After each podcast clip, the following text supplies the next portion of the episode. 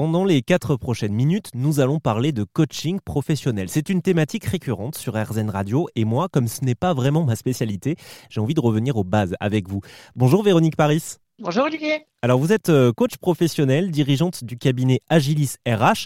Pour que l'on comprenne bien à quoi sert concrètement le, coaching, encore faut-il savoir à qui il s'adresse. Bon, c'est peut-être enfoncer un peu une porte ouverte, mais le coaching professionnel, il peut s'adresser notamment aux managers. En tout cas, c'est ce que vous vous proposez. C'est ça. Je me suis spécialisée sur l'accompagnement des managers parce que j'ai travaillé beaucoup avec des managers avant quand j'étais euh, dans une posture RH en entreprise et c'est ce que j'aimais le plus faire. Mhm. Euh, ce que vous proposez, vous, et ce que peuvent proposer les autres coachs professionnels, c'est un suivi euh, individualisé ou bien collectif, ou les deux?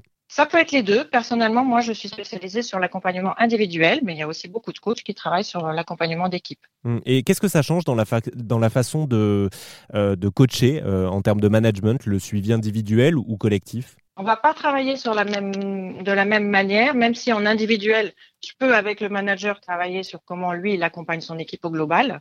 Euh, on va pas travailler sur les mêmes thématiques ni les mêmes problématiques. En individuel, par exemple, euh, je vais travailler avec les managers sur euh, les enjeux particuliers qu'ils rencontrent euh, dans leur poste.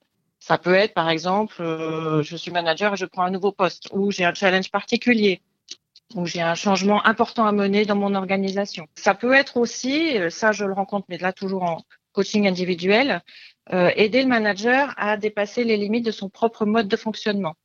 Je constate souvent qu'à un moment donné dans nos parcours professionnels, on peut être amené à être confronté à nos limites.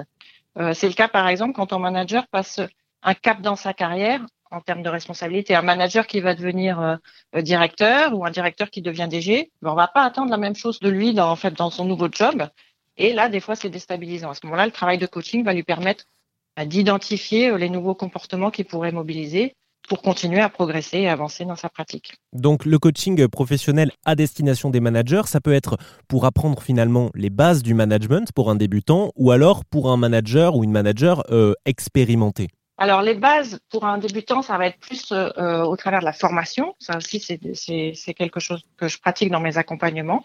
Le coaching, c'est plus pour un manager qui a déjà de l'expérience, qui a peut-être déjà eu de la formation ou qui a déjà de bonnes compétences, mais qui à un moment donné rencontre des difficultés dans son rôle de manager euh, ou souhaite développer euh, son potentiel managérial, par exemple son leadership, son affirmation, euh, la manière dont il se positionne, et c'est là qu'il va faire appel au coaching. Ouais, et redéfinir son rôle aussi, par exemple un manager opérationnel qui devient directeur ou une directrice qui devient directrice générale, le, le, rôle et les missions changent, donc il faut forcément adapter sa façon de manager ses équipes. Exactement, exactement. C'est des fois à travers le coaching, on arrive à faire le point sur qu'est-ce qui a fonctionné jusque-là et qu'il faut garder et qu'est-ce qui manque aujourd'hui dans ce nouveau rôle et qu'il faudrait développer. On On jette rien, on garde tout, notamment tout ce qui marche bien, mais on développe des nouvelles ressources pour arriver à faire face à ces nouveaux enjeux. Oui, c'est ça. Donc tout, tout l'enjeu, c'est de clarifier sa posture et de d'élargir ses compétences au maximum pour répondre à ces nouveaux enjeux-là. Exactement. Alors ça, c'est vraiment, euh, je dirais, euh, mon sujet de prédilection, c'est la posture managériale. C'est vraiment un sujet qui me passionne.